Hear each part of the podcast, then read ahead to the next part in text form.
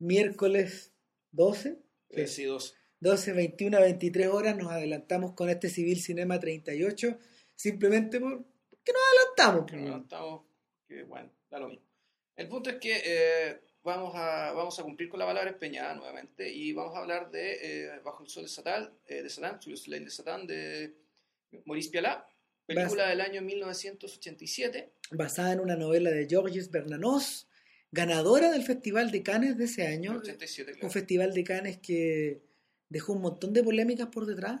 Eh, ya vamos a hablar de eso. Ya vamos a hablar de eso, ya vamos a hablar de eso, ya vamos a hablar de Pialat, eh, pero de lo primero que hay que hablar en el fondo es que eh, se trata de una película que cuando uno la ve, a uno le recuerda un montón de a un montón de otros a un montón de otros cineastas que en general suelen, suelen preocuparse o de la angustia existencial o de los problemas del espíritu, por decirlo de alguna forma. Claro, y que además eh, algunos de ellos en particular tienden a, tienden a recurrir a, a, cierto estilo bien teatral, bien por decirlo medio tieso. Digamos, término, y, erático sería el, término correcto. Y claro, y con un trabajo de la fotografía bastante, bastante ad hoc, digamos. ¿Por qué? Porque en realidad lo que se pretende acá, creo yo, digamos, eso es lo que vamos a discutir con esta película, es... Eh, es reconstituir, digamos, de nuevo, el mundo, el mundo sagrado, que cómo es la vida de alguien que vive en un mundo, eh, en, un mundo donde el, el, concepto como de profano no existe. En el fondo está lo sagrado entendido como el combate radical entre el bien y el mal presente permanentemente. Es una cosa que, por ejemplo, no sé, uno se la puede topar en el séptimo sello de Bergman, que está hecho de una forma similar. Eh, es decir, eh, prácticamente con planos abiertos, eh, los planos cerrados hacen referencia exclusivamente a... Mm, marcan el punto de vista de la persona que estamos mirando, por decirlo de alguna forma. Como que tienen una, como que tienen una cualidad especular. Como ah, si fuera un espejo. Es muy raro. Eh, otros personajes que han cruzado por este terreno, de alguna manera violándolo un poco, eh, Andrei Tarkovsky lo hizo. Stalker, básicamente. Y, un poco con Andrei Rublev, pero con una usando una dialéctica en Andrei Rublev que era mucho más de los años 60. Eh, y... Bueno, Robert Bresson. Bueno, Robert Bresson y por cierto el maestro de todos ellos, Carl Theodor Dreyer. Especialmente en las últimas películas. Eh, me refiero a La Palabra, Ordet. Ordet, claro. El Día de la Ira y Gertrude. Y a Gertrude. Ahora, perdón. Ahora... Eh, ¿De qué se trata Bajo el Sol de Satán? Esencialmente es la historia de un cura. Eh, la historia de un cura interpretado por Gerard Depardieu, que atraviesa en estos ochenta y tantos minutos eh, una tremenda angustia por no sentirse parte de este mundo de alguna forma. Por, porque la, película comienza con un tremendo reto desde, desde su padre espiritual o de su guía espiritual, que, está interpretado, ojo, por Maurice Pialat. Por el mismo director. Por el mismo director de la película. Y nada, o sea, lo acusa de, lo acusa de ser una persona con dones, pero de ser irresponsable con él mismo. Y, lo mandan, lo, mandan cagando a una parroquia pequeña, ¿o no? ¿Me equivoco? No, no, no, eso, eso, eso pasa después. Ah, ya. A ver, el personaje de el, Donizan, que es como el apellido de este El, el Donizan, claro, el, apellido de este sacerdote. En realidad, Donizan empieza eh, efectivamente quejándose eh, por un malestar existencial que tiene que ver con, en parte, bueno, con el hecho de que él es un sacerdote que es particularmente consciente y sensible a, al, por decirlo de no sé si al mal en el mundo, digamos, pero claro, a la debilidad humana y, sobre todo a la, debilidad propia. De la forma en que Donizan eh, habla de sí mismo es, de un nivel, digamos, un tremendo nivel de autoflagelancia, de, hiperconciencia, eh, pero claro, es una hiperconciencia no, no, la hiperconciencia budial, digamos, estamos hablando, de, la, favor. Estamos hablando de, una, de, una, hiperconciencia en serio. A ver, eh, de alguna manera, perdón, de alguna manera, eh, donde más queda claro eso es que los malestares de Donizan son corporales finalmente, en muchos sentidos. El, toda esta angustia existencial que él dice sentir de, de, sentirse rodeado por el mal o, de sentir que Dios no está. Y sentirse impotente y sentirse que, el poncho le queda grande. Exacto, durante todo el rato y eso, eso se refleja con un malestar físico. este hombre sufre. Un malestar que tiene que ver con dolor de cabeza, además tiene, tiene que andarse flagelando, digamos, bueno, por el tema del deseo sexual, porque el hombre es joven. Y... es un tremendo gallo, es un, es un, personaje que... Es como un oso, digamos. Es, un, oso grande que, que, a mí lo que me llama la atención es que en ningún momento, en ningún momento Pialat intenta hacer de Donizán una persona intelectualmente superior, por decirlo de alguna forma. No pasa por ahí. Da la impresión de que es una persona de campo. Sí, o sea, es un sacerdote que él mismo se declara ignorante. Eh, y claro, son... Eh, a ver, digamos que eh, esta película, aquí nos vamos a remitir a otra película y nos vamos a remitir a otra novela de George Bernanos. Esta película también, bueno, está emparentada, digamos, es prima hermana o, sobrina, por decirlo de alguna manera, del diario Un cura rural o diario Un cura aldea de, de Robert Bresson, que funciona de una manera parecida, pero al mismo, al mismo tiempo también funciona de una manera distinta. Eh, en esa película el personaje también era, era un sacerdote, también era un sacerdote que no era particularmente iluminado, es decir, la, la tendencia, digamos, la literatura en general, digamos, y las películas, y, las películas que en cierto sentido son herederas de la novela, es que el protagonista tenga que ser inteligente, más inteligente que lo normal, digamos, para que la historia, entre comillas, tenga interés, al menos lo que tiene que ver con su tránsito interior. Claro. Aquí no es el caso, digamos, o sea, no, es necesariamente el caso. Puede que los tipos sean más inteligentes que, que lo normal, puede que no. O más inteligentes que su dioses, Claro, o, sí, o que sus superiores, pero en realidad tampoco es el caso. Eh, tampoco son más instruidos, ninguno de estos dos sacerdotes, y lo que tienen y lo que los hace interesante, digamos, y lo que, interesante para quien, para quien filma su historia y para quien las escribe, en este caso Bernanos, es una, el misticismo. Es un misticismo, por decirlo, involuntario, es decir, esto de, de estar en presencia del bien y, al mismo tiempo del mal, de una manera tal que lo está permanentemente socavando y comiéndoselos por dentro y que, claro, les hace imposible vivir una vida normal, del todo normal, que los sacerdotes también necesitan vivirla, digamos, porque mal que mal el sacerdocio también es un trabajo. Que ocurre en el mundo. Es un trabajo que ocurre en el mundo, que tienes que interactuar con personas, que tienes que responderle a tus superiores, que tienes que cumplir objetivos, digamos.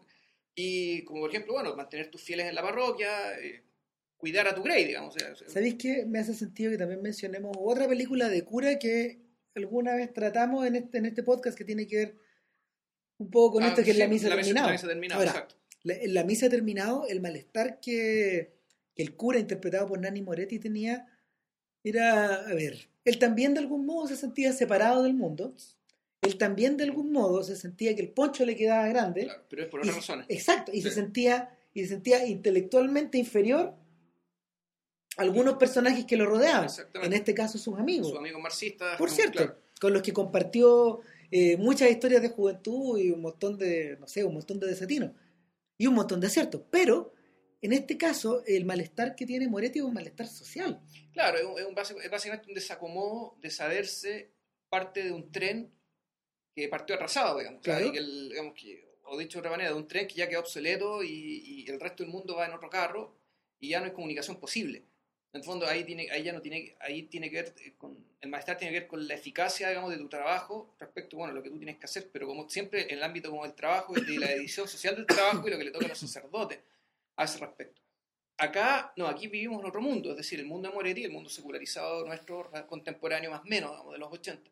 Aquí estamos hablando, claro, de... Este no, este no es el mundo de nosotros. No, no, claro, el mundo de Sur Soleil de Satán es básico, yo creo que es, es la entreguerra. Es la entreguerra, es Francia, es la entreguerra, es Francia rural al, norte. al norte. Y es un territorio plagado de pobreza, plagado de ignorancia. Plagado de, neblina. Y, de colores oscuros y de frío y, de gente pálida. Eh, eh, es el mundo que habita eh, Sandrine Bonner en Vagabond, en Sin Techo ni Ley, la obra maestra de Añé Verdad, que algún día, no sé, vamos a comentar acá en este podcast. O sea, ¿se acuerdan de esta película de Eric Sonka? Eh, sí, pues, La vida soñada de, los, ángeles. claro. También, mismo tipo de gente. ese, ese, tipo de luz, e, ese tipo, ese tipo de personas. Esta cosa media translúcida. Ese tipo, claro. Y, eh, y los, los Dardel geográficamente, digamos. Sí. se parece también, digamos. los colores son los mismos y el peso es el mismo. La es tierra donde nos sale el sol. Donde sale muy poco. Y, y el tema es que, bueno, este personaje eh, resulta que está ahí, está con su conflicto de fe, su, su, superior lo reprende, pero lo reprende hasta ahí nomás porque en el fondo también le dice, mira, eh, la, gente de arriba de la jerarquía no ve, cree que ven, pero no ven.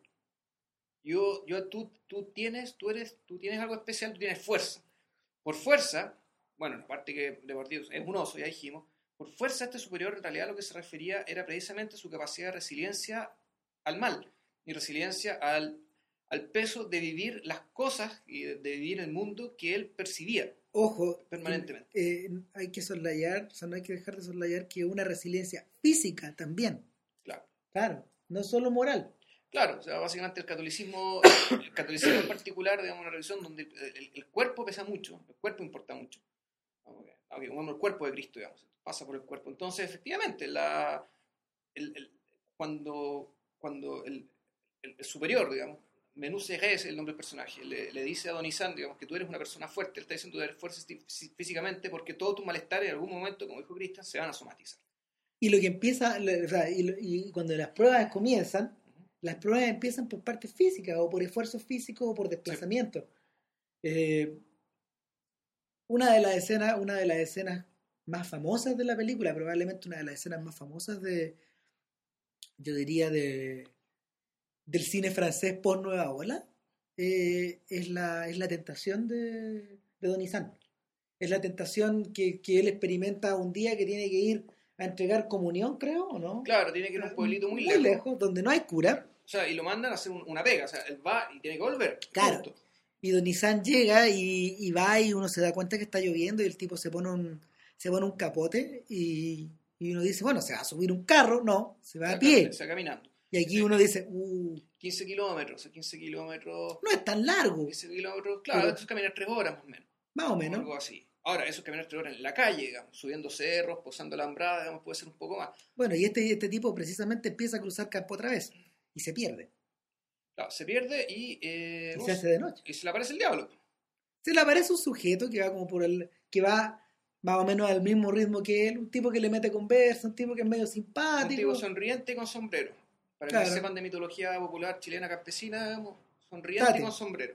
Sí. Y, y claro. Nada, pues el Malulo en algún momento le ofrece cruzar un alambrado. Yo te ayudo. Claro. Y ahí Donizan, bueno, Donizan eh, flaquea físicamente y, y viene la tentación. Ahora, la tentación no me quedó tan claro en qué consiste. Yo creo que, yo creo que Pialá se reserva esa ambigüedad precisamente porque la película está repleta de escenas gráficas que, o sea, la película, a ver, todo lo que tiene que ver con la espiritualidad la película está expresado de una forma gráfica y física. Entonces, lo que uno comienza a ver en Donizan es que el tipo cae al suelo, o que el tipo pierde el sentido, o que el tipo se desmaya, o que se anda azotando, o, que empieza a perder el color, el color de una persona sana. Entonces, de alguna manera es como si las energías se las empezaran a chupar, o se lo empezaran a devorar, sus demonios, de alguna forma. Y yo siento que yo siento que parte de la parte de la representación del demonio como un sujeto que lo acompaña en el camino proviene de un poco también de, de las propias fantasías de Don Isán es como una representación de su propio demonio. Sí, bueno, no sabemos. no, lo sabemos, pero Pialat, eh, no me he leído el libro, eh, José Luis Torres, un amigo nosotros, se lo leyó y dice que, dice que es más impresionante que la película. Y, eso ya es harto. Y nada, pues, la, la, discusión al respecto en, en, el fondo es que de alguna manera Pialat eligió lo vamos a explicar en la segunda parte del podcast. De alguna manera, Pialat eligió representar físicamente todas estas cosas. A la pata de la cueca, a lo Bresson. Claro. Eh, bueno, yo creo que también deberíamos mencionar al otro personaje importante acá, que es Mouchet. Ojo, nombre bresoniano. Nombre bresoniano, que es una película, una, una película de Bresson que se llama Mouchet. Eh, Mouchet, eh, en realidad no se llama Mouchet, se llama Germain, es hija de un notable del pueblo, digamos, en transcurso de esta película y una niña, una adolescente, 16 años, eh, ya eh, sexualmente activa, activa muy precoz, eh, intelectualmente muy inquieta, con una tendencia a la, no, necesariamente al mal o a la perversidad, pero sí a la, a la transgresión y, a la, también a la transgresión espiritual. Eh, eh, ella ya es amante de un, aristócrata venido a menos, es amante de una especie de concejal también. De alguna manera, de alguna manera estos dos personajes representan eh, las dos tendencias que la literatura francesa manifestó al final del XIX. Por un lado, por un lado, Don Isan, que es un cura de pueblo que proviene de, de la tradición realista, y bueno, por otro lado, Georgette, que proviene de la tradición de los malditos. Yo creo que sí. Bueno, también podría ser una Mambo un poco más joven. Sí, pero hay cierta, mira, hay cierta morbidez que de alguna manera yo, de alguna manera la liga al cambio de siglo. Claro, a ver, y sucede que estos personajes se conocen, y de hecho una de las escenas más, una de más, más interesantes de la película, más que escena, uno, uno de los giros más interesantes de la película tiene que ver con, con un corte montaje. Que está, está Don después de toda esta escena de duda, de, de confusión y, y dolor, dando misa, uno sabe cómo está en pie ese pobre hombre, dando misa, y de repente mira la cámara con cara de pavor, o de susto, o de sorpresa, o de pasmo. Corte, y aparece Muchet, no en la iglesia, sino que aparece en la otra casa. Pero el corte está hecho de tal manera que tú entiendas claramente que a quien estaba mirando Don San es a Muchet, que está interpretada por la actriz francesa Sandrine Bonner, jovencísima, digamos, a ella la vieron en la ceremonia de Chabrol, por ejemplo. Y, y bueno, ese montaje deja muy en claro que ahí hay una relación, eh, también una relación de choque espiritual, en cierto sentido también de tentación, pero es algo que no, no, te, no, te, lo dicen del todo ahí, te dicen algo, pero eso después, eso, eso, eso explota después. Uno siente que de alguna, de alguna manera esos dos personajes se reconocen. Claro, se reconocen viviendo en, un misma, en, una misma, en, una misma esfera, en un, mismo, mismo plano. Claro, en un mismo plano. Claro, que no es necesariamente el que ellos habitan en su respectiva historia. Claro, ¿por qué? Porque bueno, al menos hay, digamos que eh, el, el, guía espiritual también entiende a, a, En cambio, las escenas en que aparece Muchet son escenas con, sus dos amantes, es decir, con el aristócrata venido a menos y con el concejal, son escenas de, no vamos a decir malentendidos, pero sí de comunicación frustrada, de, de, asimetría. Ahora, eh, hay que decir en, hay que decir al respecto que, no sé, eh, en términos de la, del propio estilo cinematográfico de Pialat, las escenas de Georgette, de Mouchet, son las que más se parecen al resto de sus respectivas películas. Eh, en términos estilísticos. ¿A qué me refiero? Que están, a ver, eh, y, con esto nos vamos a ir a la pausa, pero de alguna manera, de alguna manera Pialat es y no es un heredero de la, de la Nouvelle Vague. ¿En qué sentido? Eh, no es un heredero porque de alguna forma en sus obras, en sus respectivas películas, él empezó a filmar pasado los 40 años, era un pintor eh, en su juventud. Eh, el tipo de algún modo se pone, se va poniendo camisetas, se va poniendo géneros como si fueran camisetas. Y en este caso adopta una, adopta una manera de filmar que está muy, está muy, muy identificada. cosa que, cosa que lo los nueve abolos eh, en su juventud tendieron a subvertir. Truffaut después como que de alguna manera se casó un poco con los géneros, pero esa es otra historia. Ahora, por otro lado, sí es un heredero de la nueva ola en el sentido de que recogió algunas de las ideas que Godard tenía sobre los cortes continuos del montaje. Eh, en Pialat, los movimientos de, físicos del, del cuerpo eh, que están en el plano no van empalmados, van como desencajados, van fuera como de ritmo de alguna manera están faltos de recuerdo. Entonces, el corte que el corte que lleva una persona, por ejemplo, a abrir una puerta, puede que ya la puede que ya lo muestre en el acto de haberla de tenerla abierta completa, por ejemplo. Es como si te saltaras segundo o si te desencajaras. Y, y en el caso de las escenas de mujeres está filmado un poco de esa manera. Está como cambiando los ejes, de alguna forma. Y a propósito, para provocar. Esto provoca una suerte de sensación de. Provoca una suerte de leve mareo en la, en la audiencia, o una suerte como de, de, ausencia espacial. ¿Qué pasó en este rato que, que, que, que, que Pialat cortó? en realidad yo creo que la sensación. Eh, yo creo que una incomodidad media leve. No, no es como es. Eh, no es la incomodidad de sentirse realmente incómodo, sino la incomodidad de no eh, de que aquello que se desarrolla ante tus ojos es, relativamente impredecible. Claro, no son los saltos de tiempo que Godard utilizaba, por ejemplo, en Sin Aliento. Estos saltos de record que eran como de mono animado. No. No. Bueno, hay, de hecho, hay otra escena de, de hablando con el, de hecho, el, cómo termina, cómo, cómo, termina la conversación con el abogado, digamos, perdón, con este concejal, eh, termina con un grito de ella. Sí. Y, así como termina, digamos. El, y eso, claro, volvemos, tiene que ver con, lo inexplicable, lo, lo impredecible, eh, lo, inmanejable que es el mundo. Lo, inmanejable que es el mundo para que, que, está dispuesto, digamos, a verlo tal como es. Y, claro, el, sacerdote y Murset, digamos, son esas personas. Y nada, pues con eso, con dicho eso, nos vamos a la pausa cognitiva de rigor. De rigor.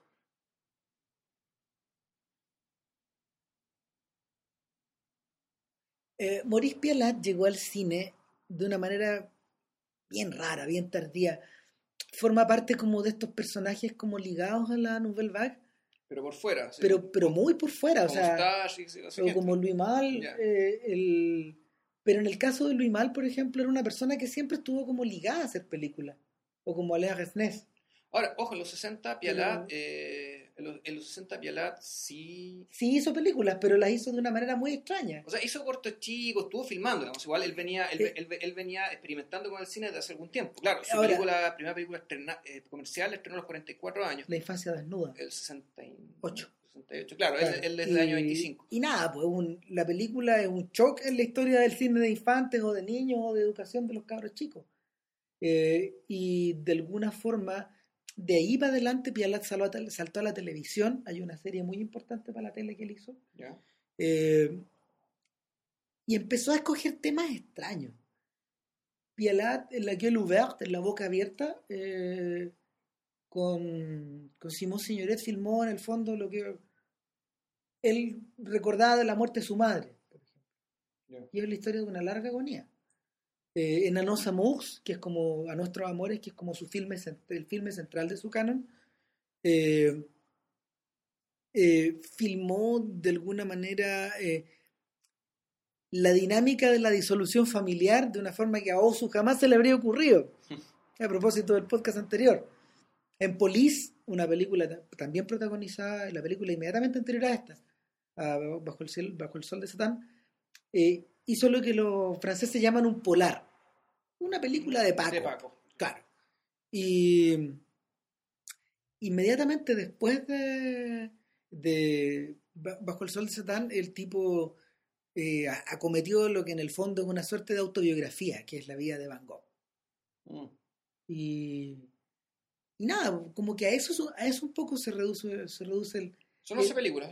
Sí, sí, después de esa hay otra, pero, pero como, que, como que está un poco fuera del canon. Pero el punto, el punto es que Pialat siempre representó una especie de, de personaje mm, al cual, para el cual tú no tienes solución dentro de un marco donde tú podías entender, por ejemplo, de dónde viene un Rivet, de dónde viene un Godard, de dónde viene un Chabrol. Ahora, por la misma razón, bajo el sol de Satán, dejó la escoba en, en Cannes 87 porque era un tipo de película que, que, que, para el cual los franceses no estaban preparados en un periodo donde Jack Lang lo que había hecho era abrirle las puertas abiertas a, a las siguientes experimentaciones de los personajes de la Nouvelle Vague. No, bueno, de hecho, además, mira, si la película en sí no fue tanto el problema, el problema fue que ganó. Claro, ganó la palma de oro. ¿A quién le ganó? Al Alas del Deseo.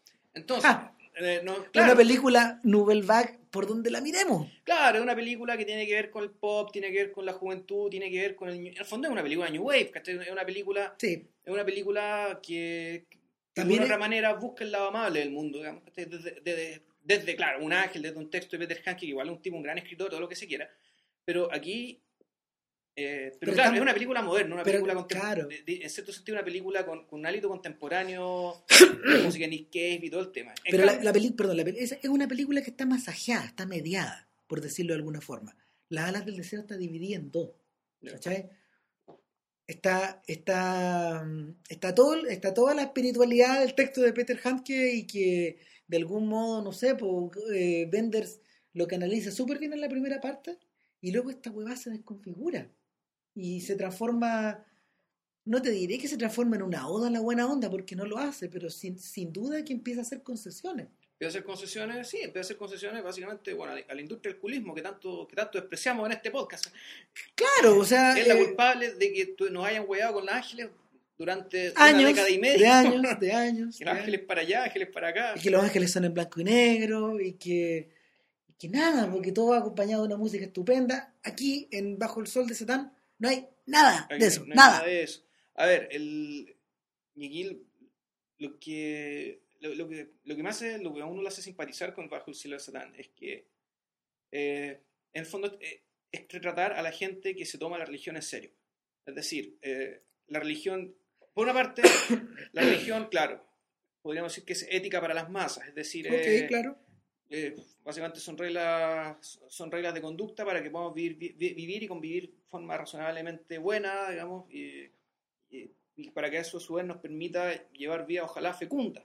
Es decir, después de haber cubierto digamos, las cosas más, eh, los aspectos más complicados de la convivencia. Sin embargo, la sensación que uno tiene mientras más avanza en la película es que lo que están habitando esos personajes, estas personas de campo, es un infierno.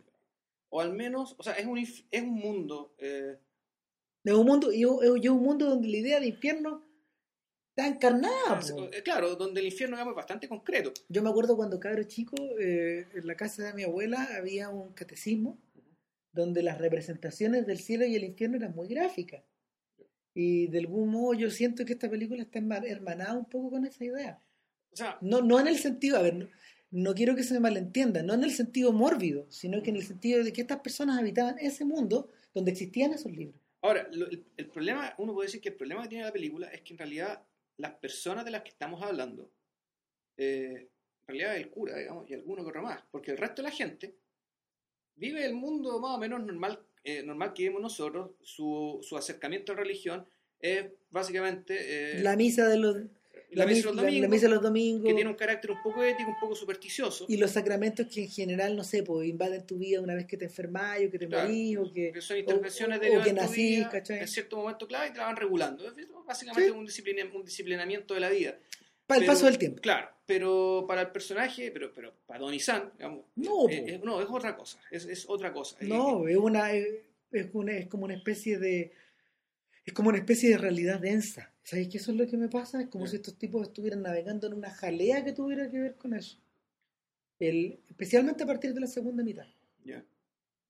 Eh, sí, a ver, yo la película con la, con la, que la comparé inmediatamente, me acordé inmediatamente, es Stalker. Básicamente. El Stalker lo que, lo, que, lo que nos dice es que eh, las personas de fe, digamos, de fe y que se la toman en serio, es decir, que se abren a lo bueno y lo malo, digamos, que implica creer en Dios, en, creer en el Dios católico o, cristiano en este caso, digamos, cabalmente, eh, es un peso espantoso. O sea, no, en realidad no es... Es algo que no se lleva, que, que se sobrelleva. Se, sobrelleva, se sobrevive eh, a costa de la salud, a costa de la gordura, a costa de las relaciones con los demás es, es, algo realmente digamos, espantoso. Es, espantoso, espantoso vivir todo el día, todos los días, digamos, con ese peso.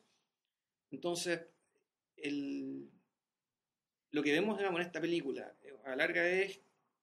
Es una suerte como de pasión alargada. Es una, pasión, claro, que se alarga en el tiempo, que, tiene, que, que va evolucionando además.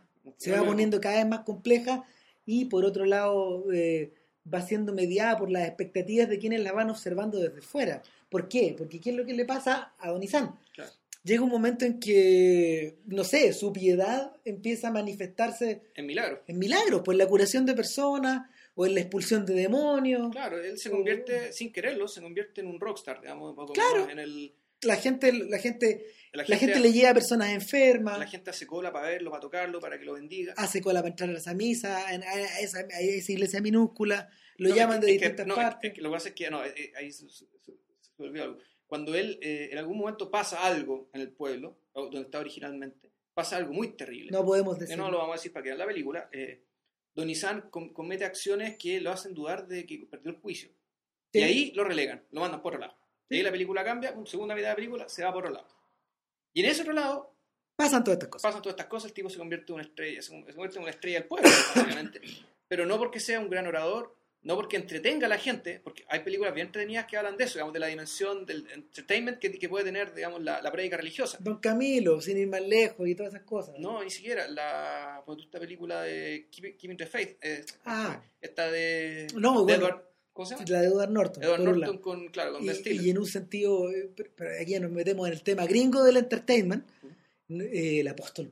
Ah, claro. el apóstol de Robert Duvall, que es como la película central de ese tipo de cosas. Claro. Pero el, el tema es que este personaje se convierte en una estrella de rock, pero no por eso, porque la- su falta de carisma, su torpeza la sigue teniendo. ¿sí? El tema es que del, de, precisamente de su cuerpo, de su ser, Empiezan a emanar ciertas cosas. em- em- emana una, una santidad.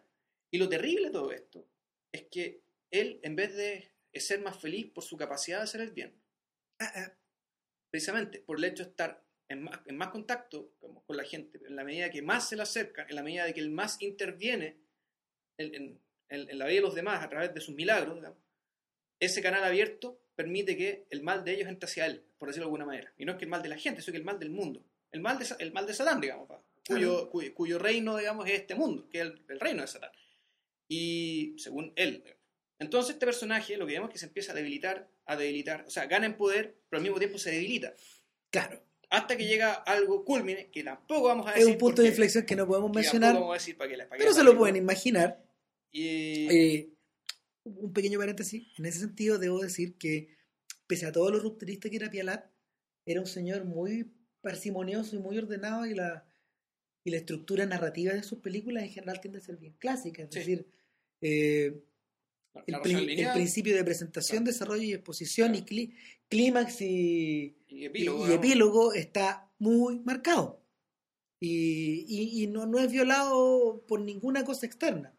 Claro, otra cosa que decir de Pialat que él no es, él no es creyente, No. él es ateo. Entonces, mucho más ateo que un Godard, para darles una idea. claro, es una, persona atea, pero, eh, pero, pero claro, no es un ateo como Buñuel, que en el fondo era un creyente. No, Claro, este es un, no. este es un ateo de verdad, que en el fondo él vive en otro mundo. Y que claro, esta película hay que entenderla también como un, un desafío a su propia imaginación, a su y bueno, y también un desafío a su propio manejo, digamos, del- de los recursos del cine, para transmitir algo que él estaba entendiendo en la medida que me imagino que leyó el libro de Bernados y empezó a hacer la película. Eh, eh, en ese sentido, su acercamiento está mucho más mucho más emparentado con el de un Bresson que con el de un Bergman o el, el de un Tarkovsky o el de o el de un Dreyer, que eran personas cuya vida espiritual No, está Bresson también era súper creyente. Ah, pero pero pero pero de alguna manera este tipo nunca lo mezcla con sus películas. Piensa. El, a ver, lo que pasa es que, claro, el, sí, eh, tienes razón, o sea, Bresson era creyente, pero se para. pero no, o sea, en términos de tema, en términos de las preocupaciones, en términos de los conflictos, uno podría decir, si esto lo hizo un creyente, o sea, el condenado a muerte es escapado, eh, se trata, claro, de alguien que, eh, en vez de juzgar, perdona, y en la medida que perdona, en este caso, al, un niño chico francés, francés que llega con uniforme alemán y lo toman preso. Y que, claro, eh, Pero- ¿te acordáis? sí, no, Que- sí me acuerdo. y que, claro, el, el- el preso, el, el- el protagonista, eh, toma la decisión, digamos, sobre la base del- de la compasión cristiana, al fondo, sin ser cristiano, de, ¿sabéis qué? Este cabro le va a dar una oportunidad. ¿Y qué pasa con el dinero, ponte tú? El dinero, mira, para mí el dinero es, es- el dinero es, es tratado como si fuera un virus. No siento que sea una película particularmente espiritual ni religiosa ni nada. O sea, no es, no es espiritual ni religioso en la medida de que el mundo que muestran es un mundo profano, es verdad, un mundo, es un mundo no encantado como este, no con este peso. El diario Un cura rural uno podría decir que también es, eh, en ese sentido es bastante menos sagrada que esta.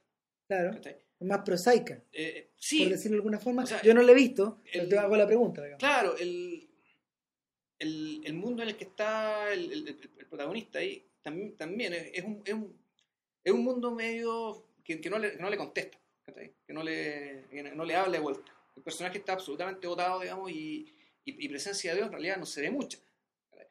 Aun cuando hay ciertas cosas que son que eran atípicas, digamos, la forma de filmar los paisajes, digamos, que tú decías que hay algo, que, no- que no es tan bresoniano. No sé, cuando yo pienso en Bresson tiendo a pensar, ti- tiendo a relacionarlo rápidamente con los autores del existencialismo, por ejemplo. Más que la gente de la, de la nueva ola, que creció un poco bajo la sombra de eso, pero su obra es como una suerte de comentario posterior. Eh, y siento que Pialat de alguna manera está emparentado en esta película en particular con esta suerte como de con esta suerte como de examen a este tipo de cuestiones. Es como si, a ver, cada vez que Pialat se mete en un género, el tipo como que pone una lupa grande encima de esta cosa. Y de algún modo lo disecta, o lo expone, o lo da vuelta, o lo... O, se, vuelvo, a la, vuelvo a la, idea original, como que se pone esta camiseta, como que se viste, por decirlo de alguna forma. Eh, en la medida que vamos comentando más películas de Pilar nos va a quedar cada vez más, cada vez más claro. Pero el, en este filme en particular yo siento que yo siento que el nivel de abstracción que alcanza es bastante grande, bastante alto. Yo creo que es más Bergman que Bergman en algunos momentos. Qué raro. Yo la, yo la impresión que tengo es al revés. ¿Sí? Que no es abstracción. O sea, el, para mí, para mí la marca de la película, lo, que, la hace avanzar, es, sí, en ese sentido es bermaniana, pero no por la abstracta, digamos, sino, tiene que ya, sino por lo terral. En ese sentido, claro, Berman también era director de teatro y sus películas eran muy importantes, eh, eran muy importantes los diálogos, digamos, y la gente torturada por su mala conciencia, discutiendo con otra gente torturada por su mala conciencia. Y, en último término, las imposturas. Y también, y las mentiras. Claro. claro. Y aquí, hay, aquí también hay algo, mucho, o sea, buena parte de la película en realidad se basa sobre la base de confesiones, de confesiones de debilidad, confesiones de impotencia o de maledicencia o incluso de confesiones que hace que uno le hace al otro, es decir, cuando cuando vuelve del campo después de haberse encontrado con el diablo eh, eh se encuentra con Muchet y ahí tiene, tiene ahí ocurre el diálogo, el diálogo que se nos había sugerido, digamos, este montaje al principio, finalmente ocurre y básicamente se escueran el uno al otro. El uno al otro en cámara. Casi pasionalmente. Muy raro. como si estuvieran enamorados, pero sin estarlo. Como, como si fueran compañeros de algo, pero en realidad lo único que comparten es el hecho de, vivirla, de, de vivir en este mundo de una forma más intensa que los demás, porque por una u otra razón ellos están conectados con energías superiores, con, con, con, con otras energías, digamos. Y, y bueno, esa yo diría que es la escena clave de la película, pero después sigue habiendo escenas así. Sigue habiendo escenas donde eh, este personaje habla, se queja, se lamenta, confiesa. Sí, es un permanente autoflagelamiento. Eh, es terrible, digamos, y muy pesado, porque, pero al mismo tiempo esto no es realista, sino que es terral, es más o menos impostado. O sea, los personajes son medio estatuarios a la hora de declamar, y no es por mala actuación, sino que es un requerimiento de la película. Ahora, antes de terminar, tengo, tengo, no sé, una pregunta que tirar como al aire, a ver qué pasa, a ver, ¿cuáles son los hijos de esta película? en circunstancias que no sé, pues sabemos que de alguna manera esta película es hija de todo lo que dijimos. Es raro tratar de contestarla porque de algún modo, no sé, yo no sé si yo creo que compartimos esta idea de, de que de algún modo bajo el sol de Satán no vive en este mundo. Es una película que está estructurada y está hecha sobre valores que ya no existen.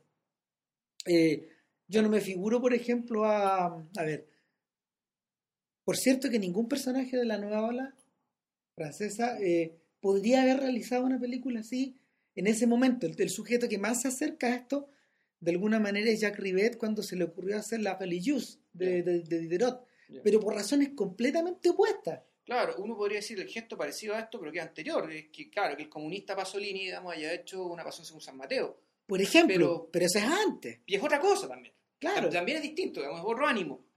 Entonces, insisto, eh, después, eh, es curioso, pero yo tengo la sensación de que una película que, que es hija de alguna manera de, de, de, este filme que hemos estado comentando es las buenas intenciones, las mejores intenciones. Es muy raro porque una, eh, es una especie de extraña circunvolución, porque de algún modo, no sé, pues partimos pisando terreno bermaniano, nos desviamos solo para volver al terreno bergmaniano después con las mejores intenciones. Yo siento que el Bergman, el Bergman de las mejores intenciones es radicalmente distinto, por ejemplo, al, al que había dejado de hacer películas. Bueno, bueno, hay que dejar dicho que Las mejores intenciones es una película escrita por Bergman y dirigida por Billy August, que era una especie de ahijado de este sujeto. Claro, y, el último caso era la historia de sus padres, igual era otra cosa, Sí, pero hay, una, pero hay un elemento que flota ahí que, que es la de alguna manera que es la imposibilidad de poder vivir la fe en este mundo, una especie como de lucha contra un imposible, que no es el tema, no es el tema principal de la historia, pero que corre por detrás. Claro, habría que ver, no sé, pues, la película arraigada esta de los, de los Amish. También. que en una de esas, digamos, se, se meten en estos caminos. A lo mejor la han visto ustedes, nosotros no todavía. Nosotros la hemos visto, la empezamos a hacer. Eh, y, o tal vez, bueno, sería ya en fondo decir, bueno, en realidad aquí no se trata tanto de, una incursión en explicar el mundo de la religión, sino tal vez explicarse el mundo de otra manera, por ejemplo, meterse seriamente, digamos, que, la gente que vive en el mundo ya alterado por las drogas, tal vez. Eh, propondría, por ejemplo, también que, que, algo debe tener que ver Safe, esta película de Todd Haynes, de la cual hablamos en su momento a ah, propósito de, de, otra cosa. Ah, sí, de... Ya, sí, sí. sí. Eh, algo tiene que ver. Sin embargo, sin embargo, eh, toda esta chorrera de películas que en el fondo eh, plantean como la búsqueda de la pureza o de la desnudez o de o de un mundo, no sé, de un mundo tecnológico que, perdón, de la forma en que tenemos de despojar un mundo tecnológico y devolverlo como a su a sus expresiones básicas, no, se refiere a esta, no. se refiere a la pureza, por ejemplo, que Pialat anda, tras la cual anda detrás Pialat bajo el sol, bajo el sol de Satán. Eh, yo siento que yo siento que Pialat navega, busca la pureza en un mundo sumamente impuro, de, alguna, de alguna forma, y, y en, no lo trata, no, no trata de naturalizarlo de alguna manera, es al revés.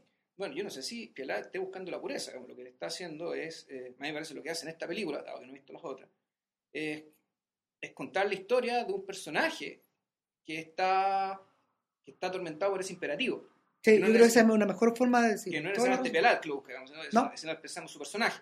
La cosa que está adaptando, el objeto que está adaptando. Exactamente. Este, no, la verdad, y fíjate que fugazmente se me pasó por la cabeza una película que podría tener que ver con esto, pero se me olvidó. yo creo que es una, una buena manera de, de, terminar este podcast, señores. Ya, pues, entonces sería para la otra, en principio, si no pasa nada extraño, iríamos con el documental Ojos Rojos. Sí. Eh, que... Nada, porque es un documental, bueno, ustedes a lo mejor ya lo vieron, eh, es un documental acerca de la selección chilena. Em, de cara al Mundial, eh, es el documental chileno más visto de la historia. Ya debe ir casi por los 40.000 personas. Lo que es una, bestialidad. Es una bestialidad. Es un documental y, bueno, y yo todavía no lo he visto, pero las referencias que tengo es que vale la pena y por eso es que nos vamos a animar aquí a hablar de, de, la acá. Eh, como, mira, como, como estreno chileno, yo creo que es una cosa por la cual hay que pasar este año. Ya. No, no, no, lo podemos soslayar. Ya, pues. Eso. Que esté muy bien y será, será para la hora. Chau. Cuídense, chao.